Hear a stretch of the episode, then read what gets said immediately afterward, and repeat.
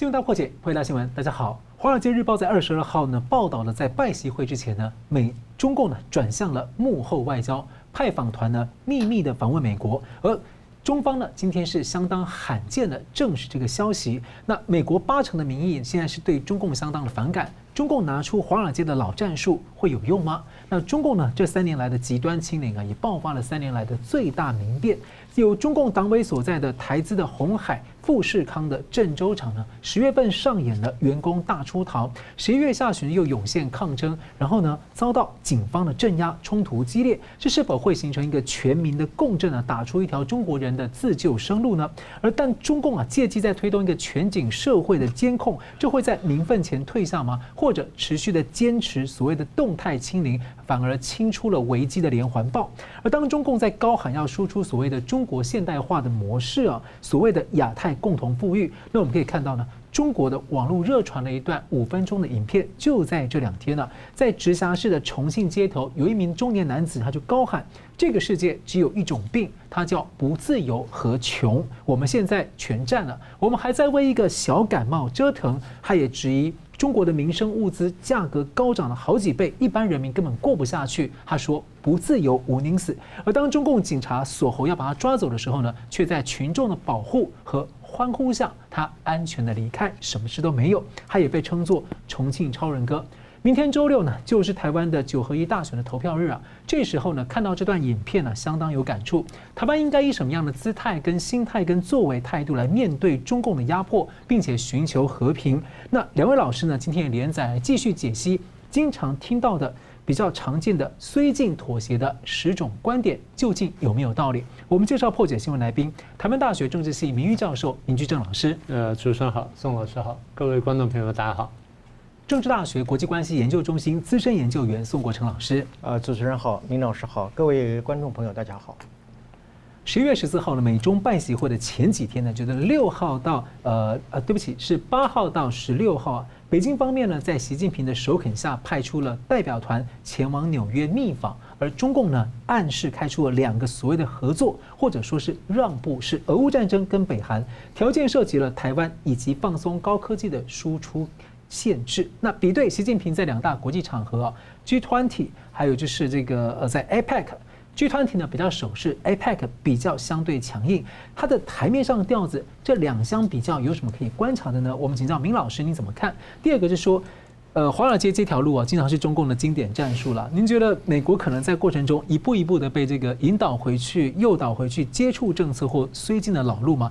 毕竟白宫才刚说，拜习会呢，并不代表美中会重置。美国要是清醒的话，应该不会上当了，要这样说。不过这个中共。我过去讲过嘛，中共的想法是，我都骗过你好几个总统了，我再多骗有什么了不起？就看你会不会被骗，被骗而已嘛。所以你刚刚说是一个经典战术，一点都没有错哈。这是很标准的。他们反正我们现在知道是他们的十四号呢，不是拜习会嘛？之前呢，就刚刚你说八号开始呢，他们从中国方面派出一个很大的一个团，大概十三四个人呢，大概是前这个驻美大使啦，加上一些高管呐，然后这些重要人物呢。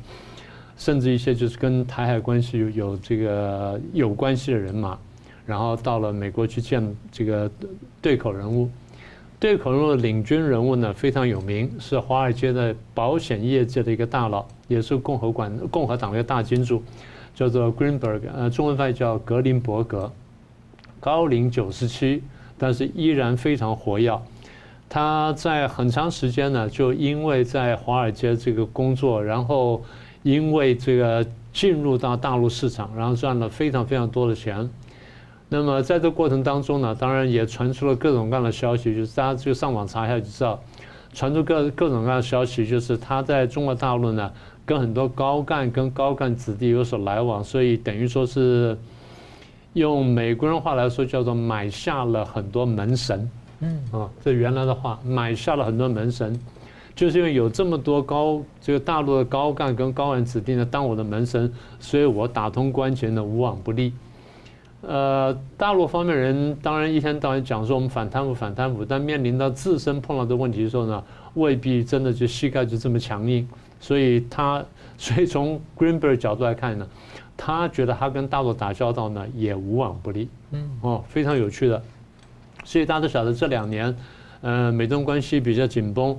然后这个我记得我们上谈过，七月份的时候，《华尔街日报》不是登过一篇一一篇投书嘛？就他投的，是他说美中应该回到对话的轨道。然后这个他还讲了两个副标题，一个就是这个对话轨道呢是被川普破坏了，第二呢，二战前美中就是伙伴。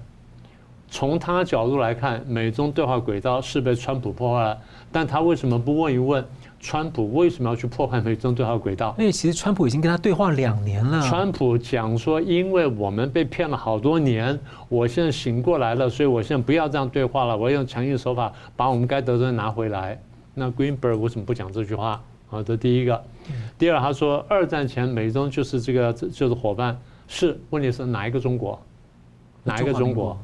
你是跟中华人民共和国是伙伴呢，还是你跟中华民国是伙伴？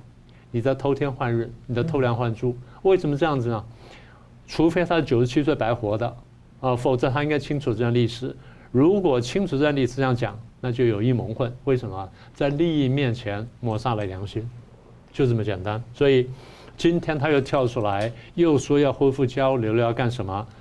呃，所以中共把他视为老朋友，这是有道理的。那另外老朋友就是这个 基辛杰，大家都知道，也就是在中共看起来，你愿意在美国那边帮我做工作的，然后打通美方关节的，就是我老朋友。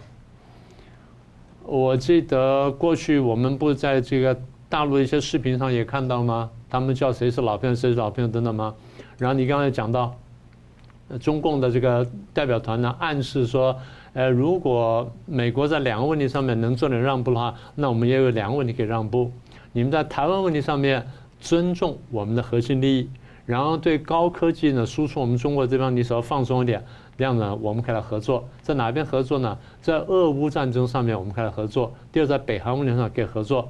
那比如说你其实想你原来可以用力，你为什么没有去用力？是啊，你没有去做，现在拿了当个交换条件，你在干什么？然后台湾问题，问题是，等一下可能我们会有机会，或者以后有机会我们再详细谈。台湾问题你要怎么个让法？怎么叫尊重法？现在全部照你的才叫尊重嘛？这中共的习惯呢。你全部照我才叫尊重。所谓相向而行，就我不要动，你对着我过来，你完全接受我条件叫相向而行。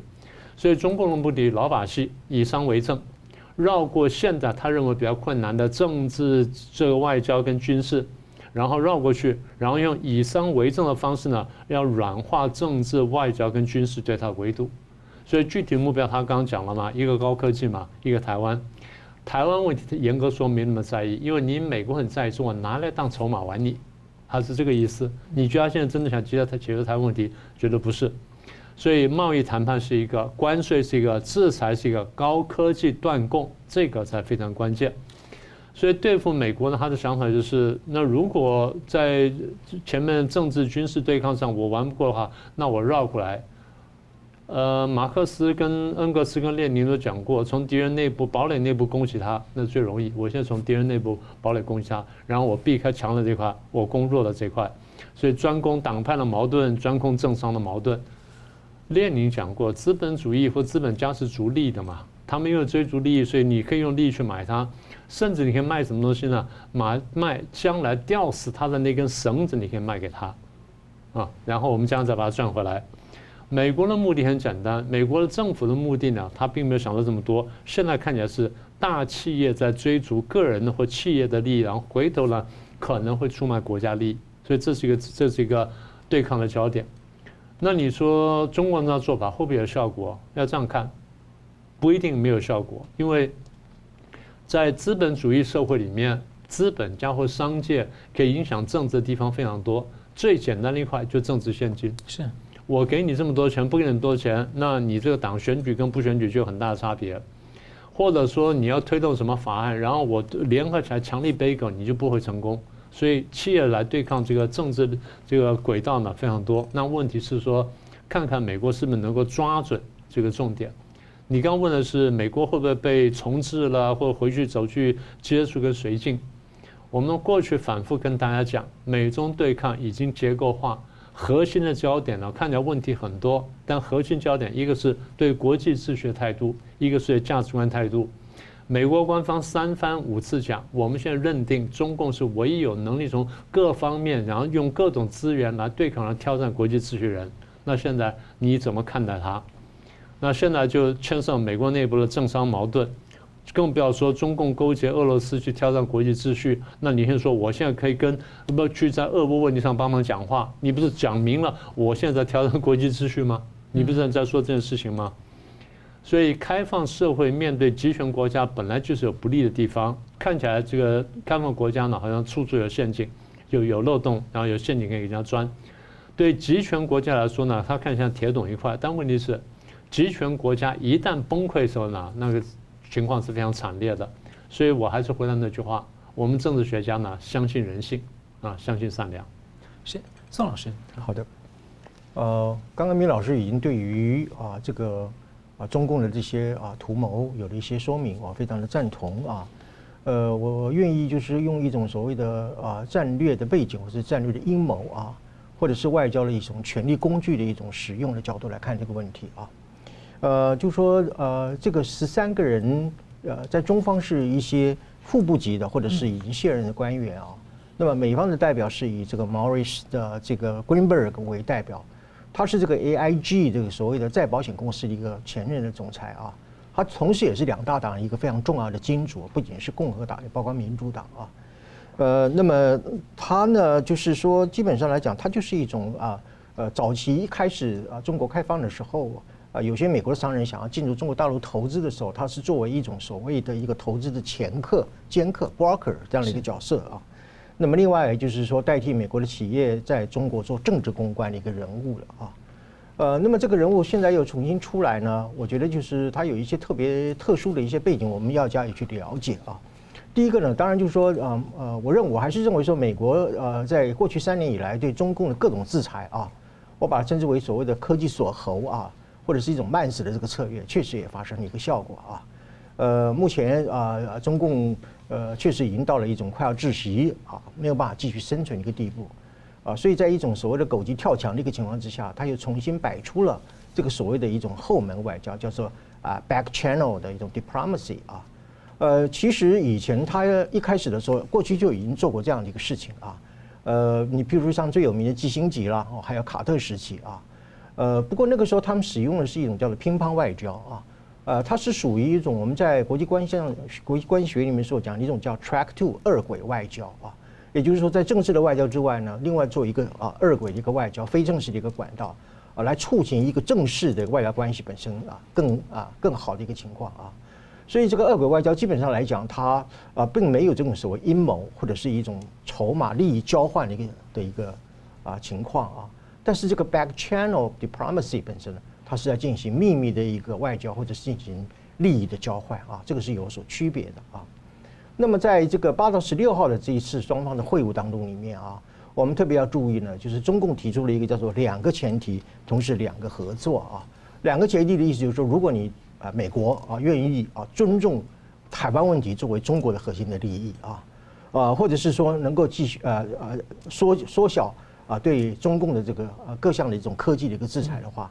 那么中共愿意在这个俄乌战争的一个问题，还有北韩的问题，啊，来跟美国合作啊，呃，不过我认为这是一叫国际诈骗主义了啊。为什么这么讲呢？就是说，今天呢，俄乌战争打到今天对吧，已经九个月零一天了啊，俄国都快战败了啊。你说你现在要在俄乌问题上面跟美国合作，那你不是说中俄关系无上限吗？啊，那么他都要战败了，你还要表达什么立场呢？我不支持俄罗斯吗？我不支持俄罗斯呃采取核武攻击吗？啊，显然你这种做法其实又有点对俄罗斯落井下石了啊，呃，所以可见就是所谓的中俄关系也是一种不诚实的啊一种关系啊，显示就是这个中中共的外交本身是充满了一种啊权力的一种图谋啊一种阴谋啊在里面。另外北韩问题啊，坦白讲，现在北韩也不认为是你中国的小老弟了啊。呃，那么而且美国基本上，它通过美日的合作、美韩的合作，包括美国自己独立的一个的的力量，就已经可以去对付北韩了啊！你现在在这个美国过去的四方会谈、六方会谈，你也产生中国人产生没有什么太大的作用啊。那么在这个时候，你说你要在啊呃这个朝鲜问题上面啊，北韩的问题上面跟啊呃跟美国合作，基本上我觉得是呃有一点愚蠢啊。呃，把美国当作是一种三岁小孩啊。那么更重要的一点就是说，他在台湾问题他不退让啊啊。呃，当然你正面的来看，好像说他并没有把台湾问题作为一个交易的筹码啊。呃，可是你话说，你又话说回来，就是说，你既然台湾问题你不愿意去退让，那你又想跟美国去进行某种程度的交易，这你不就是用五毛钱跟他换一块钱吗？啊，就说你这个这个怎么样？就是你你你最核心的部分，美国最关切的这个部分，你一点都不肯退让。你反而就拿这个已经快要打败的俄罗俄乌战争的问题，而且现在你根本也插不上手的所谓的北韩的问题来跟美国谈交易。我想美国不是三岁的小孩子，呃，他会觉得你蛮幼稚的，就是你至少在外交上面是蛮幼稚、蛮可笑的啊，这是第一点啊。那么第二个呢，就是呃，中共所接触的这些啊，这些美国的，你就像 Morris 啦、Greenberg 这些人啊，呃，基本上他就是一直被认为是所谓的一个啊 Pander Huggers，就是。拥抱猫熊派的一种啊，就是美国的舔控派了，可以这么讲啊。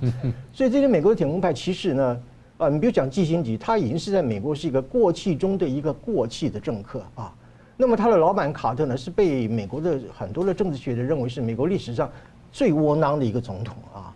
那么至于说这个 Greenberg 这个人呢，他其实就是川普时代所说的那个华盛顿草泽里面的那个大鳄，就躲在那个草泽里面，但是实际上是在。啊，暗中呢去影响美国的一个政策啊，呃，我认为这些人呢，当然我们要审慎的来看。不过这些人基本上，他也顶多是产生一些游说的一个作用啊。呃，我觉得对美国现在居于主导地位的对中政策，我觉得没有什么太大的影响力啊。顶多只是做一些呃建议啊，或者是游说啊，啊，或者是说呃呃通过某种所谓的政治现金的一种方式来利诱呃现在的拜登政府以外。我看不出他在正式的外交政策上面有什么样太大一个作用啊，所以我们觉得我们也不必就把它看得啊啊多么的一个可怕的一件事情啊。不过我们也要审慎的来看啊，因为现在这个资料显示出来，就是这些所谓的 Panda Huggers 啊，就是拥抱熊猫派啊，他们准备把从呃八月到十六号的这一次的会议，以及以后可能继续的这种会议，因为像中共已经把这个呃中国外交学会啊，已经把这个事情，他也毫无遮掩你把它公布出来。就是中共现在就是明目张胆的，哎，他也不怕人家见笑，他就要跟中共搞，哎，跟美国搞这个所谓的啊后门外交或者所谓的幕后外交啊，呃，那么呃，我们就可以注意到，就是说，那呃，中共这样的一些做法本身是否会终极的在台湾问题上面去做跟美国做交易，这个是我们最关心的问题。现虽然说现在看起来，呃，他不以这个核心的台湾问题来跟美国。呃，做交易，甚至是他认为，就是说，美国你你先要答应这个条件，我再愿意跟你合作啊。可是我们难保，也许有一天，呃，在这样的一个交易的过程当中里面，也许中共有一天他会愿意用台湾问题，而美国也愿意用牺牲台湾这个这个利益来，呃，来做一种交换啊。啊，当然这个我认为是过度的担忧了啊，因为啊，美国是丢不下台湾，他是不可能把台湾丢掉了啊，因为你把台湾丢掉的话，美国就不要再做亚太的领导人了。你也不用再讲一些什么崇拜亚洲啊，你的印太的战略啊，你根本在国际秩序本身连一个领导者的地位都没有啊。所以呃，假如是不在台湾的啊问题上面呃被我们被交换或者被交易的话啊，我想我们就把它当做是一个中共在搞这种所谓的权谋外交啊，呃这种国际诈骗的手段。而这个所谓的华府的这些啊，就 Pander Huggers 本身，实际上对于正式的美国外交政策也不会产生太大的作用。我们休息一下，马上回来。欢迎回到新闻大破解。当中共呢在外面力图要外交突围的时候，看一下国内发生什么事情啊？中国各地呢现在防疫混乱又矛盾。人权组织自由之家报道呢，它的报告显示，中国的第三季每一天都发生着抗议事件，这还是在这种极端清零的压制之下。三年的极端清零呢，现在爆发了一个最大的一个民变，就在河南的郑州的富士康厂区，时间点是在二十二、二十三号呢，这是在西方消费旺季感恩节的前后，而这里呢是 iPhone 十四手机的最大生产线，而抗争画面被联想到是香港反送中运动啊，而且郑州在二十五号就被封城了。另一个民变焦点则在广州，广州持续有时候有些抗争啊。那例如呢，海珠区先前就有上万人的抗争要冲出封锁线，民众还合唱了香港的精神歌曲《海阔天空》。多地抗争是不时在发生。那几十万员工的富士康呢，在十月份就爆发了上万名、几万人的员工徒步冲出封锁线，大出逃。这之后呢，中共当局为了维持它的这个供应链持续的产出，要求地方各个村落都要派人加入，甚至连。中共它的基层干部，甚至包括了退伍军人都被找去当工人来填补生产线。而富士康呢，公开也提出了优厚的补贴津贴，据传大约一个星期招募了十万人。不过呢，现在被质疑说疑似采用了阴阳合同。入场之后开出的是另一套条件，引发反弹。再加上阴阳混住啊，新人和老员工混住，不少新工人呢担心却被确诊，那也成为了抗争人群的一部分。那当然，富士康呢他否认这些消息了。那台湾也有观点在怀疑说，是不是中共当局在找红海集团、富士康的麻烦，有什么背后的考虑？那在抗争当中，有好几波的这个激烈的警民冲突啊，大量的警察就进去厂区，穿着大白衣服打人镇压，要催泪瓦斯等等，而工人也用灭火器、铁棍等等回击，还传言呢，中共要调动三万军人进驻，而且附近的区域呢，已经传出有调度了几千名的武警要去镇压。不过消息呢都还没有很明确的被能能够被核实，这个现象也凸显了中国供应链的脆弱，还有它的制度性的一些风险所在，还有以及中共经常场的政策结构。所以我请教。呃，宋老师啊，您最近在这个学术期刊呢提出了一个警告，说中国将会面临一个十大危机，而这三年坚持清零，显然加剧了其中很多。例如我点名几个，像经济下滑、名气萎缩、外资撤离、社会寒蝉化，尤其呢，中共好像在借着清零，在推动您讲的这个全景式监控社会，还有二零二五的健全民健康嘛。那如今哦，碰到这像富士康啊、广州这些民变呢，您认为整个情势可能会如何发展？这样的对撞可能会走到什么程度？我认为富士康这个事情虽然说是一个单一在一个孤立的厂区里面所发生的一种民变啊，啊，主要当然也就是抗议两件事情，一个就是呃厂方在招募新工的时候，他片面的修改了原先的一个契约的啊合同啊，啊等于就是厂方骗了啊这些啊招募的这些工人了。那么另外一方面就是因为长期的这种啊风控啊，然后造成了这个极大的一种压力啊。呃，所以听说是一根萝卜可以卖到人民币八块钱啊，呃，那么一斤猪肉好像卖了几百块的人民币等等的，所以人民已经到了一种完全已经没有办法生存下去啊。但是我认为这不是一个孤立的事件，它是整个啊中国大陆目前所存在的一种所谓多发性的一种危机啊，所一种像炸锅一样的一种闷出来的一个第一道的一种出口气啊，出口气，呃，星星之火可以燎原了啊。接下来呢，我想应该就是会遍地开花啊。这话怎么讲呢？就是说你要注意啊，呃，有一个很多的这个抗议者啊，你比如说像四通桥上面那个百步桥那个抗议者，呃，人们是把它称之为勇士哦，对啊，把它称之为坦克人啊，类似类似在六四事件的时候的那个把坦克拦住的那个坦克人哦。那么这一次呢，呃，这些啊民变、这些抗议的这些活动，很多人是把它当做英雄啊，把这抗议者当英雄啊。那么重庆，你刚刚所讲的，就是说啊啊，中国有个病啊，一个穷叫做不自由啊，在我们重庆通通都有了。那个人呢，呃，后来警察是勒着他脖子要把他抓走，可是群众是围上去解围哦，把那个英雄给带走啊，呃，不让被警察逮捕去啊逮捕啊。所以这个事情可以看出来，就是说人民已经到了一个忍无可忍的要抗暴的一个边缘啊。所以我不认为郑州的这个富士康这个事件，它只是一个单一的事件，它会呢成为是一种传染性的，好一种闷压式的啊，会在整个其他的城市啊会慢慢的爆发出来啊，呃，所以我们就说从呃，如果我们不把它当做是一个单一的事件，我们整个来看啊，我曾经在很多的文章里面提到了啊，就说中国未来的十年会面临十大危机了啊，这十大危机啊，但是我们先看看最近三年吧啊，最近三年。呃，我就总共的统计出啊，中共的这个所谓的呃这个经济的危经济层面的危机，至少有十五项危机了。十五项，十五项危机，而且它是一种叫做多点爆发的啊，然后会连锁反应的这样的一种危机啊。那么这些危机包括就是说，从第一个就是从失业开始了哈，从失业开始，然后一直进展到什么东西呢？呃，企业要裁员嘛哈，企业要裁员，呃，那么公务员还要减薪啊，公务员减薪，不只是光是一般老百姓或者是。呃，上班族在减薪啊，另外一个就是商家倒闭啊，因为你都没有人来消费嘛，哈。还有一个就是消费萎缩啊，因为大家都不敢花钱。你说像双十一，业绩零成长啊，而且很多的这个交易的项目基本上都是低档的，啊，抢菜啊，抢肉啊，而且生活必需品的抢购不是以前那种啊这个珠宝钻石的这个抢购啊。呃，另外一个就是房地产泡沫化，这个我们打也，从恒大时间开始到现在啊，那么。进出进出口也在下降，下降，贸易也在下降啊，然后顺顺差也开始短少啊，还有股市下跌啊，还有就是金融脱序啊，什么叫金融脱序？就前阵子这个停贷的呃停贷的这个风暴，对，呃，这个银行的这个资金流都不足，负债率过高等等，这个这个都会产生未来极可能一种金融的风暴了哈。那么还有就财政失血啊，呃，这个统计局已经啊公布了，啊，全中国所有的地方的政府全部赤字啊，呃，连上海都赤字到十八亿以上人民币的这样一个赤字。上海是一个多么繁荣的一个城市，从来没有出现过赤字啊。所以全中国大陆所有的地方政府都是财政都是负字啊，都是赤字的啊。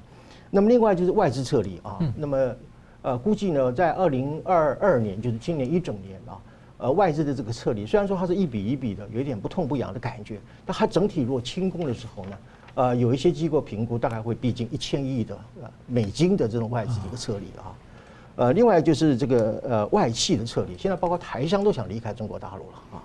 呃，那么接下来呢，就是人民币贬值啊，还有最终就是啊这个外汇的一个减少，所以我们这样数数一数啊，一共有十五个危机了啊，而且这个危机本身都是相互关联的。你比如说失业了，那么企业裁员了啊，它就没有利润了啊，它就会倒闭嘛，倒闭之后它就啊营营收就会减少，因为它出口就会下降，出口下降的话，外汇就减少，外汇减少就人民币贬值，最后。啊，这个整个国家外汇就会下降，所以这个是一个连锁性的一个经济的危机啊。我们讲一件事情就可以，就是失业的问题啊。呃，失业的问题，因为失业问题本身它是一个整体的一个经济呃一个萧条的一个后果性的一个表现，它是一个最敏感的一个指标啊。那么呃呃，中共的的国家统计他自己的统计，目前十六到二十四岁的年轻人失业率它是差不多十七点八或者是十八点多多一点这样一个比例了啊。呃，但是这个比例显然是有一点点这造假啊，或者是被低估啊？为什么呢？因为农村的青年他没有算进来啊，呃，农村的失业青年他并没有算进来。还有就是二十四岁以上的大学毕业生，那才是真正的失业大军，他也没有把它包括进来啊。所以根据我多年的一个专业的估计呢，假如我们用乘数来计算，我认为真实的青年人失业率至少在百分之二十五到百分之三十之间，哇，才能够真实的反映出来啊。啊，甚至有些个别的大学在统计他们大学毕业生在求职过程当中所面临的问题的时候，也有显示是百分之四十的失业率啊，这么高啊！所以我们先不要讲别的，我们就从从个人感受最深切的这个所谓就业的问题，你就可以看得出来，就这个失业问题本身是何等的严重了啊！所以你从失业开始，一直到外汇短少，这一连串的十五项的一个经济的危机，都会在未来这几年它会连串的一个爆发啊！呃，所以你说在这样的一种环境之下。我觉得就是说，譬如说我们用总体的一个 GDP 来讲了哈，伦敦经济研究院啊，就是说，呃，未来的这个十年哈，那么中共的这个 GDP 啊，顶多是百分之四点五了，不会超过这个一个数字啊。那么再过十年的话，呃，到了二零四零年左右的话，呃，那么中国的 GDP 最多是百分之三了，或者是百分之三点五啊。所以那个时候，呃，中国是不是能够继续维持所谓的第二大经济体啊？甚至认为，就是说要在二零四零年要超越美国，成为一个世界第一大经济体。我看这个这个梦想已经没有办法达到了啊，完全不可能了。呃，所以有人估计，就二零四零年的时候，中国的人均 GDP 大概只有在美国二零四零年的时候的 GDP 的三分之一以下啊。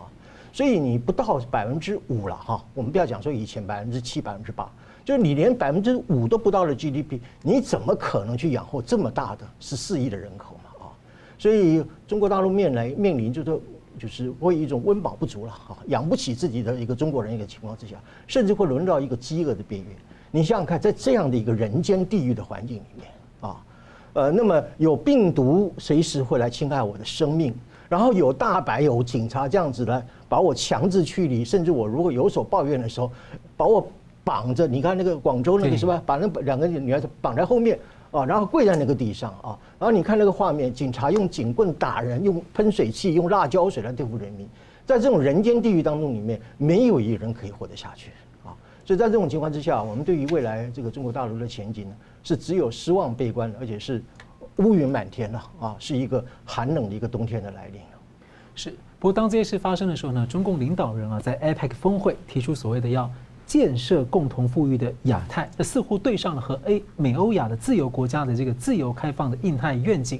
而中共在二十大报告呢，又再次提出了所谓的中国式现代化的说法。那意思呢，是对于开发中国家来说，认为他们与其采用美国所推出的这种华盛顿民主自由相关的华盛顿模式呢，中共方面的模式是更可行有效的发展模式。那中共也吹嘘，他说，短短几十年内呢，中共领导的中国由落后贫穷的国家突飞猛进啊，迅速摆脱贫困啊。当然，这个数字被李克强自己吐槽了哈，啊，成为世界上仅次美国的第二大经济、军事、政治强国。所以，呃，请问明老师啊，中共所谓的中国式的现代化的说法，你认为在国际上会得到什么样的效果？嗯，我还得这样讲哈，对有一些发展中国家来说呢，有它吸引力啊。为什么我这样讲呢？我们先回来看他说那个东西叫中国式现代化，其实什么呢？就是原来他不是讲过一个北京模式嘛？对，他重新包装北京模式而已。那个字臭了，所以只是在对，只是这样而已。他为什么做这件事情呢？因为他对外输出这东西，他输出一个跟美国不同的模式，然后对某些国家有吸引力，从而跟美国争霸，这是他真正整个大的构想。我们整理大概这两百年的工业革命以后呢，大概经济发展模式呢有三种。第一种就是最早的啊，资本主义加市场经济，美国、西欧这些国家啊，这第一个。第二是社会主义加上计划经济，这就是东欧跟跟苏联的国家，那大部分都失败了。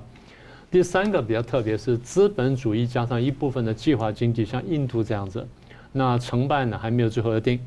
中共吹嘘啊，我们找到了第四种，就是社会主义加市场经济。好，他说这个成功了。他们搞的真是市场经济吗？我们准确的话说叫权贵主导下的半市场经济，这样讲才差不多。是。那么他们还讲啊，我们这个方法非常成功。那譬如说，美国推的那个什么华盛顿模式是完全失败的。他推到东欧，你看保加利亚跟罗马尼亚都失败了。是，保加利亚、罗马尼亚不很成功。你为什么不举其他比较成功例子？东德、波兰、匈牙利、捷克斯洛伐克。成功的少说有五个国家，你为什么数两个失败国家呢？日本也是啊。不过他是说中东欧嘛，他说中东欧嘛，那我就拿中东跟你比嘛。所以中共的这个宣传呢，各位你要把它整体摆来看的话，那完全是不值一驳。但是他常常是攻其一点不及其余，他常常这样搞。所以你看懂了之后，其实不是很大的问题。北京模式按照中共官方原来的说法叫做有效市场有为政府。有效市场有为政府，从现在这两百年的这个经济发展史，我们可以看到，所谓有效市场呢，基本上是靠供需来决定，对不对？靠供给跟需求来决定价格，而这个必须是相对公平的、相对开放的。而市场受什么保护呢？受法律保护。嗯，就是在法律运作面前没有特权的，市场是没有特权的。那什么叫有为政府呢？一个清廉的，然后能够制定游戏规则的，但是本身不介入这个经济活动的，这么叫做有为政府。中共的标准真正符合有效市场跟有为政府吗？恐怕不是。中共搞了什么东西呢？我们仔细看一下，一党专政，他常常强调在共产党领导下完成这么多东西嘛，这第一个。第二，举国体制，这个坦白说啊，不见得是一个缺点啊，这有机会我们再说。第三呢，国家计划。第四呢，就我刚刚讲的半市场经济，然后另外两个运气好的就是，他参加世贸，嗯，然后呢，他依大量依赖外资。刚才宋老师不是讲了十五点吗？其实它背后还有一个意思就是，我是依赖外资跟外贸呢来推进了这么多东西。那为什么依赖外资跟外贸呢？因为我市场大，我提供了很大的劳工，就劳力市场，然后我提供了很大的这个就业市场，然后提供了很大的这个生产力。所以我这些这个条件啊，这个条件我们等下再说。那为什么我说这些东西或中共现在推出的模式对某些开发中国家仍然有吸引力呢？不要忘记，开发中国家呢，经济固然是大问题，开发中国家真正要面对的是我如何有效统治。嗯，我如何有效统治？我们现在数数，现在全世界两百个国家当中，开发中国家呢，大概占一半一半多一点点。他们最大的问题是政治不稳定。什么叫政治不稳定？我这个统治不是很很很有效。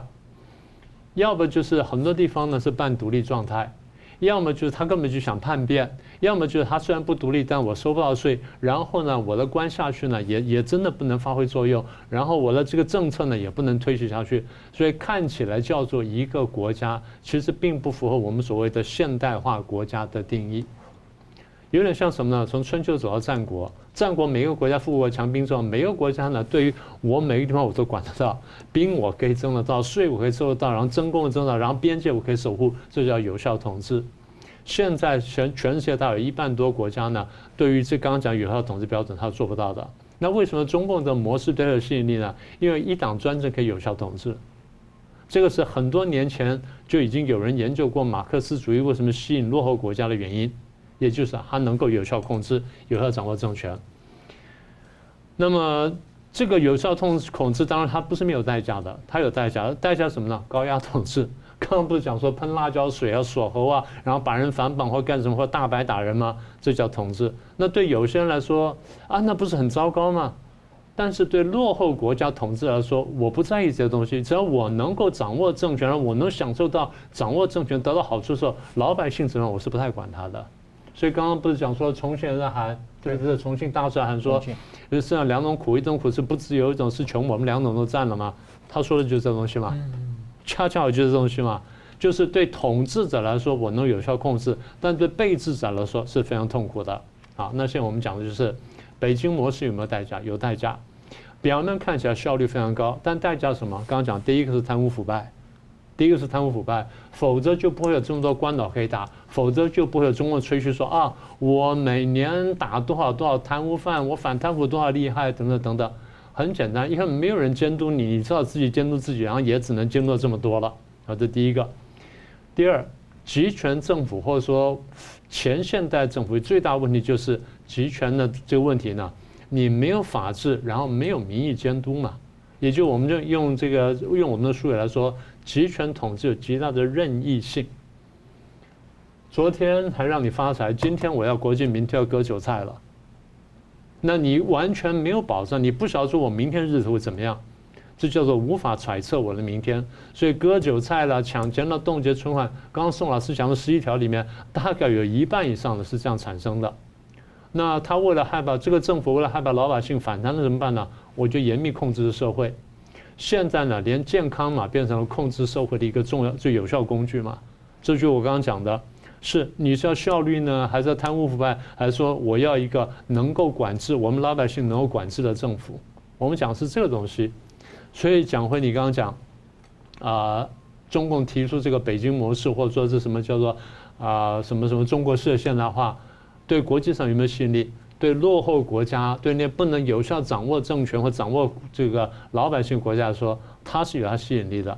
但是大家不要忘记。这个模式能够成功，有它两个特殊条件。这两个特殊条件，很多国家无法复制。第一，有庞大劳动力；第二，有庞大市场。这个条件不是很多国家能复制的。世界上几百个国家里面，大概二十一二十个国家有这条件。你要讲其他东西，还有一个条件：勾结国际大财团，容许剥削自己人民，然后我们共同来发大财。这个条件不是每个国家能复制的。所以我呼应刚刚宋老师讲了一句话。最后的问题呢，它就是一个压力锅，一旦崩溃之后呢，一发不可收拾。富士康呢，可能是喷的第一口气，会不会有第二口气、第三口气呢？我们走着瞧就知道了。嗯，是我们休息一下，马上回来。欢迎回到新闻大破解。台湾九合一大选呢，二十六号周六投票，这是中共呢八月份的围台军演以及二十大的会议之后，台湾第一次全范围的投票。那么香港呢被中共强加了国安法沦陷的，而乌克兰呢遭到俄罗斯战争的侵略，而中共呢在背后角色暧昧，而国际媒体就非常的瞩目啊。台湾这一次地方大选呢，所释出的信号，例如路透社呢就认为，这次大选两大核心议题是中共对台湾的好战态度，以及台湾的民主未来。尽管这些议题呢，在选举的攻防当中，似乎呢不太容易，经常浮起来之后呢，又被其他的议题所干扰，又被压下去了。而不过呢，这个执政党呢，这一次呢是喊出了要抗中共保台湾啊，例如台北市长的候选人，还有呢在野党大佬呢，最近则公开以所谓的。票投这个在野党啊，两岸无战场的作为诉求。不过呢，也有产业大佬警告说，如果引进共产党的话，台湾会变形场。要提醒民众呢，要监督两党哦。那两党其实他们的诉求都是基于一个善意的出发点呢。不过呢，台湾内部的辩论呢，像老师也提醒过说。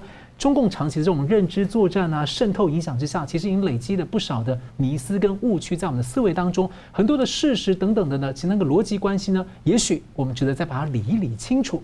那两位老师呢，从上周起就在本节目连载分析啊，对中共绥靖妥协的常见的十种论调。那本周要谈的核心点呢，是美台关系。我们先请宋老师谈。好的。呃，我们在提到这个、呃，台湾的绥靖主义理论的第四个理论呢，啊，就叫做以美论啊。明老师多次也提到啊这个问题啊。呃，这个以美论呢，还不只是怀疑美国啊是否会啊坚守他保卫台湾的承诺之外啊，还有包括一些所谓台美国不可靠啦啊，或者是美国是这个走这个霸权主义的道路啦啊，呃等等的这些，还有美国随时会抛弃台湾的弃台论啊等等的啊。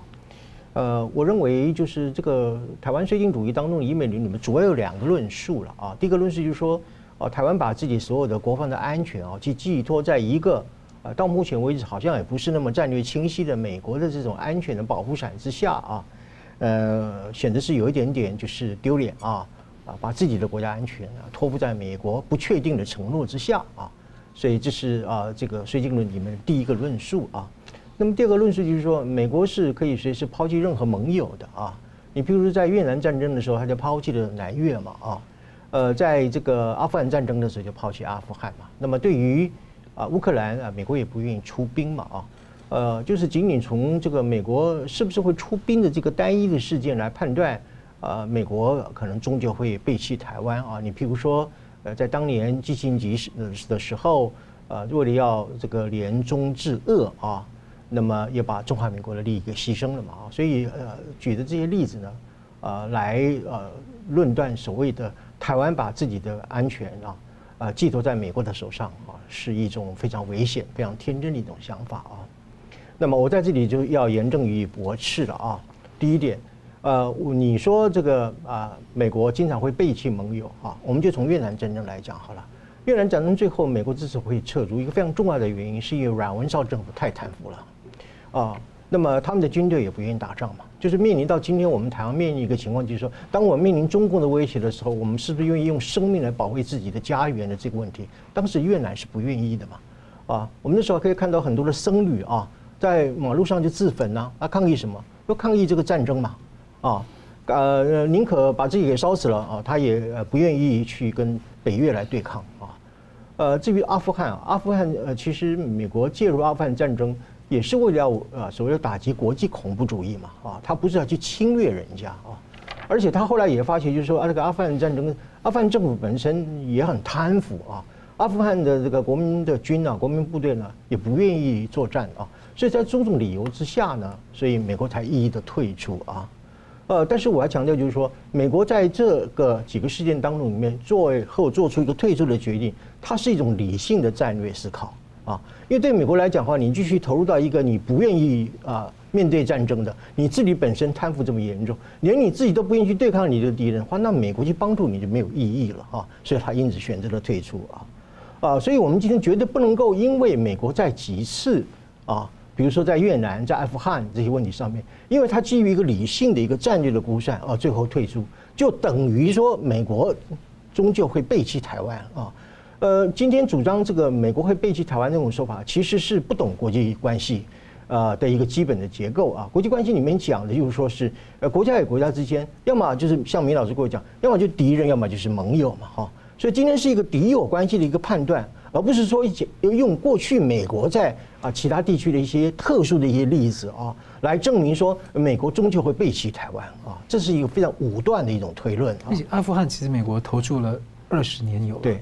然后越南也好几年死了很多人了，对，呃，所以其实你说从二战以来，啊，美国的你说美国的这个军人啊，美国的这个海军陆战队，每一个人也是美国的人生父母养的啊。你说二战他牺牲那么多的美军啊，啊，在越南战争在阿富汗当中里面，他也牺牲了非常多的美军啊，而且付出了庞大的一个啊军费的一个开支啊，啊，他其实是在维持一个国际秩序的稳定啊。啊，打击对抗共产主义而做出了一个美国人的自己的牺牲，啊，他不是说因为啊，也从结果啊，他离开了，你就说他是啊背弃啊，因此就推论就是说美国终究会背弃台湾啊，我想这是一种非常武断的，而且也是一个不符合实际啊历史事实的一种推断啊。那么第五个理论呢，就是所谓的呃美国霸权论哈，绝对就是美国。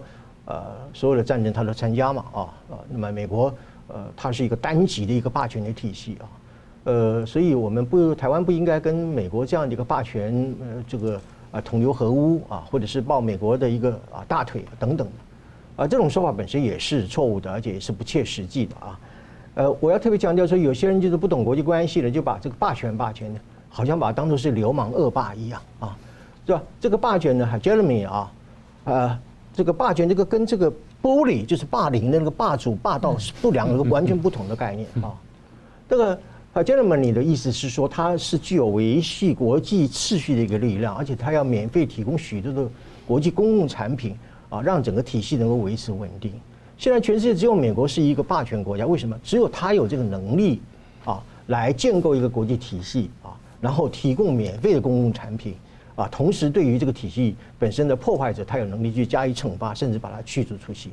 所以所谓的这个霸权理论这个概念本身，它是一个国际体系稳定的一个非常重要的一个基础。有很多的国际关系学者都认为，就是说，无论是两极体系或者多极体系，事实上对国际体系是更不稳定的啊。所以今天我们不要说一听到美国霸权就以为是美国是恶霸，美国是流氓啊，这完全是不懂国际关系啊理论所造成的一个结果啊。对，所以今天我们要特别讲的就是，我们呃在这个呃国际关系当中里面，台湾由于自己本身的呃相对于大陆来讲的话，呃大陆比较大，我们比较小嘛，无论是土地、人口等等。那么军力当中，你在军事的对比上来讲来讲的话，也有一种所谓的不对称的一个状态啊。所以在这种情况之下，当然在国际关系当中里面，我们要去拉拢或者是啊找这些国际上对我们友好的国家来帮助我们抵抗这个中共这样的一个庞大的敌人。这个就是联友制敌嘛啊，也就是说是一种合纵连横一个作用啊。呃，所以今天就是说你不能说因为美国他参与那个战争，他也参与那个战争啊，所以他就是一个恶霸。啊，他是一个国际体系的破坏者，如中共所宣传的，不是，他正是一个国际体系的一个霸权稳定的一个维护者，而他由于他有台湾关系法，他有六项保证，基于这样的一个法律的承诺，他保护了台湾。我们要认清，就是说谁是敌人，谁是谁是朋友。美国是唯一支持台湾保护自己的国家安全的一个国家，我们跟美国做朋友，我们跟希望美国来帮助我们。跟所谓的美国霸权论一点关系都没有，这是一个非常天经地义，而且是非常正常的一种现象。呃，可是很多的台湾追击者就把认为就是说，呃，美国是恶霸啊，那我们跟他呃靠在一起，呃，台湾自呃自甘堕落等等，这个完全就是一种似是而非的一种说法。是，唐明老师，呃，先说这个以美论啊，以美论大概有几个版本啊，一个就是刚刚宋老师讲的弃台论，是，第二是把台湾推上战场，啊，有两个目的。第一是把台湾推上战场之后呢，然后我们就会军售给台湾，然后美国人来赚钱。第二，把台湾推上战场之后，让中国人自相残杀啊，让美国强大啊，这第二种说法。第三个就是中共打台湾，美国不会来救。那使得这些想法变得越来越真实的这个原因呢，就去年八月美国从阿富汗撤军这件事情，我们在节目上过去讲过，美国从阿富汗撤军，我认为是有所疏失，的确是撤得不漂亮。那如果说回头再撤的话，可能会撤得好一些。但是你要想清楚，美国为什么要从阿富汗撤军呢？因为他看见中共威胁更大，他必须把力量从那边拿回来，来对抗中共。那为什么对抗中共？我们等会儿再说。所以这是第一个，就以美论它的大体上各种变形。那么我常常提醒大家，两岸呢不是只存在两岸当中，我们也不是只面对大陆。两岸关系存在国际秩序、国际社会当中，存在于国际政治当中，我们必须把它纳进国际政治才看得完整。只看两岸之间是不完整的。我这样讲什么意思呢？是我们看见了台湾跟大陆对比，我们当然看见大小强弱跟兵力各种差距，但是我们也必须看见台湾在国际社会上的重要性，跟国际社会为什么站出来保护台湾。我们必须看到这一点。美国讲得很清楚，而且多次讲。呃，台湾是美国重要的经济伙伴、战略伙伴跟民主伙伴。那大家讲的最多什么半导体产业等等，大家不要忘记，台湾真的是在第一岛岛链上面，台湾真的有非常高的战略价值。这个这个岛在属于哪一边或偏向哪一边，对那边战略就有很大的价值，大家都很清楚。所以中共的所作所为，无非就是想把美国的力量赶出去，他的力量想进来。那问题是我们自己要怎么选啊？那再来，除了台湾之外呢？我们过去讲过，台湾海峡有它独特商业价值，有它独特军事价值。我讲的是台湾海峡，每天经过台湾海峡的海运的货柜量，大概占全球货柜量的百分之四十八左右，我还没有算空运。所以你说台湾海峡本身多重要？也就是台湾或海峡，从国际社会来看，你最好是公海化。嗯，更何况你本来就够大嘛，一百多公里本来就是公海化嘛，这没话讲的。好，那么再来就是呢，拜登四次失言，强调要保卫台湾。好，大家认为失言？他不是失言，可是誓言呢？啊，誓言。OK，好，那个那上面你比短一点点。是，拜登失言或誓言，不管台湾人有多少人相信，我不相信，中共是相信的，中共是绝对相信，到那时候美国一定要出兵。所以中共逻辑是：如果我要拿台湾要打台湾的话，我一定要使得台湾跟美国切割开来、分割开来，我才能单独打台湾，我才有必胜的把握。这逻辑就这么简单。好，那么再往前推进，如果今天在美中对抗当中，美国真的啊拱手让出台湾，然后呢，中共不管是打也好，兵不血刃拿了台湾之后，然后美国没有任何作为，最后怎么办？我们看见就是亚洲各国陆续的会倒向中共。我们看到第一个倒过去的应该是南韩，嗯，最后一个倒过去可能是日本，对，其他国家在中间。好，当这个过程发生的时候，美国必须要退出亚洲。美国退出亚洲的时候呢，意味着它失去国际霸权，因为霸权的意思就是我能够在每个地方，而且我是最强大的，嗯，这才叫霸权啊！我再说一遍。我这个国家能到每一个地方，然后我都是最强大的，这才叫霸权。所谓最强大，不是每一次都打赢，而是理论上我都打得赢。英国也打败过，但不失不失其霸权之地位。美国打败过，不失其霸权地位。所以，如果美国失去霸权地位的话，那国际美元会崩溃。国际美元崩溃，美国国内大概也会崩溃。所以现在你往下算，就是清醒的美国人会看见，一旦我失去台湾之后呢，我失去是我的美元。那我自己也失去了，所以简单说，台湾是美中争霸的标的，台湾也是美中争霸的热点，就这么简单。所以你说想不当棋子，中共哪里当棋子玩美国，美国哪里当棋子玩玩中共？你说你跑得掉吗？跑不掉。我们现在只能做的就是如何扮更主动、积极的扮演好这个棋子角色。所以我再说一遍，中共的目的是要把台湾孤立，然后削弱你，这样我才兵，我才能够并吞你。台湾很多大小粉红，不晓得是清楚还是不清楚，在那呼应。那么我只问一句话：你们批评美国的所有的标准拿来去衡量一遍中共，你看你得到什么答案？你会今天在做什么选择？好，这是第一个部分。第二，霸权，美国是不是霸权？美国当然是霸权。霸权一定坏吗？不一定。刚宋老师讲了，我们从另外角度来去看，霸权最重要的角色就是提供公共财。什么叫公共财？提供国际秩序。今天就是因为有美国这霸权提供的国际秩序，大家还能这样过日子。否则你看见海盗横行、山贼横行，谁都打打谁。我讲个最简单的例子：一九三五年的三六年，意大利侵略伊索比亚；三六年，希特勒进攻这莱茵谷地；三六年，希特勒介入西班牙内战，然后扶持佛朗哥；三六年，德国、意大利、日本组成三国轴心；一九三一年到一九三七年，日本蚕食中国东北跟华北。一九三九年，德国进攻波兰，二次大战爆发。一九三九到四零年，苏联侵略芬兰、波兰、波罗的海三小国。为什么这些国家敢敢这么大胆？简单说，当时不是有国际联盟吗？国际联盟为什么不能维持秩序？因为美国没有参加国际联盟，英法采取姑息主义，所以国际联盟也好，世界强权也好，没有人愿意说淌这个浑水，敢去维持国际秩序，也就是没有人要提供公共财，没有人要当霸主。没有人要当霸权，这就看见一个没有霸权的社会跟没有霸权的这个国际国际秩序，也就是国际秩序就大瓦解。今天如果美国不当霸权的话，我不要不要说别的，只要俄国侵略乌克兰，美国跟欧洲收手的话，第二天中共就打台湾，就这么简单。所以今天小粉红跟我们讲说啊，美国介入，所以乌克兰会打得更久。美国如果不介入，你看看你明天就要逃难嘛，逻辑就这么简单。所以今天美国来帮助我们反共，我们现在把美国推出去。中共最希望你把美国推出去。美国来帮我反共，我求之不得。我们不是反共几十年吗？为什么原来反共人不反共了呢？大家要扪心自问。对啊，你说我们抱美国大腿可以啊，我们多抱点，多跟美国开口，多要东西嘛。美国今天提供的是国际秩序，中共恰恰好就是破坏这个国际秩序，我们应该看懂。所以，这个现在国际秩序、国际秩序对台湾是有利的。我们要维护这个国际秩序，在这意义上，我们必须跟美国站在一起，维护这个对我们台湾、对中华民国有利的国际秩序。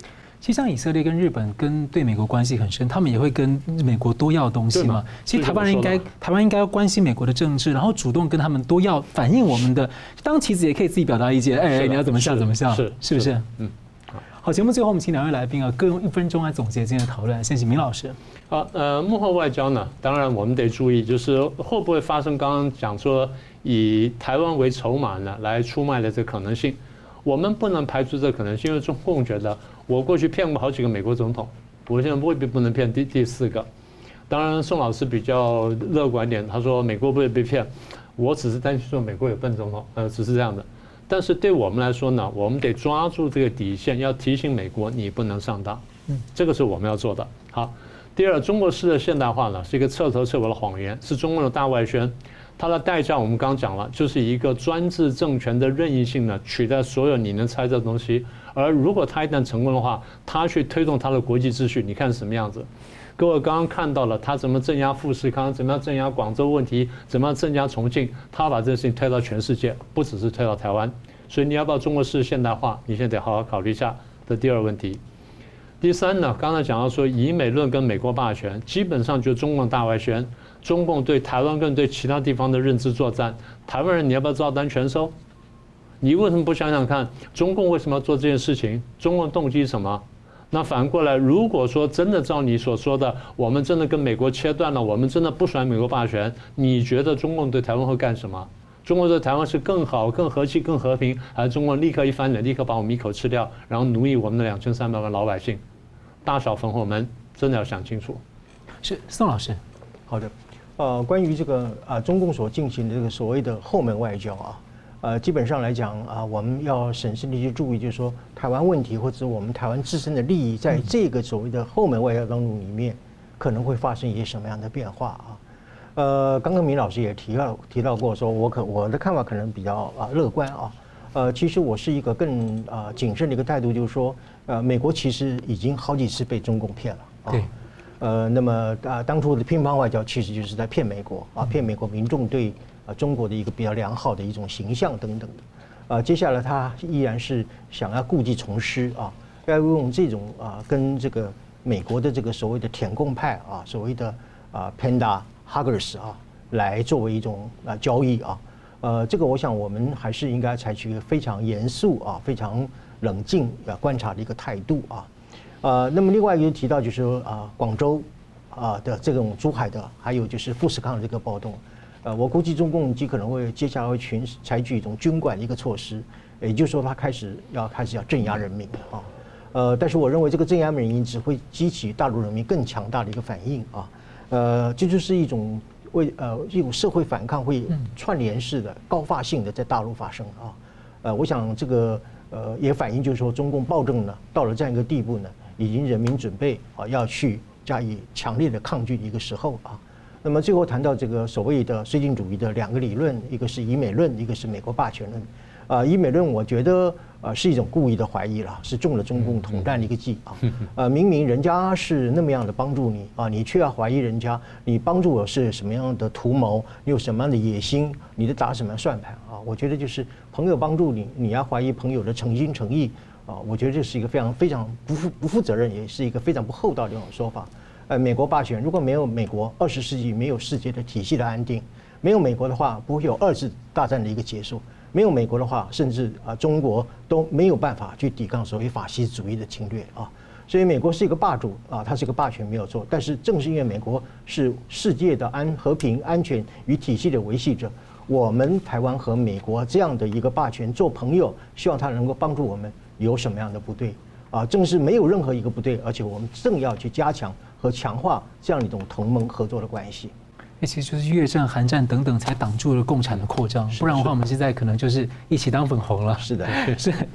好，非常感谢两位来宾很精彩的分析，也感谢观众朋友的参与。那么我们明天呢，周六二十六号呢，台湾九合一大选的投票结束之后呢，有开票夜的特别节目，在台北的时间呢，晚上五点到九点，那跟大家一起来追踪开票的进度，并且分析评论相关的观察，很欢迎您来收看。那新闻大破解，每周三五再见。如果您喜欢我们的节目呢，请留言、按赞、订阅、分享，并开启小铃铛。那么感谢各位呢长期对我们的支持，新闻大破解团队呢将持续为您制作更优质的节目。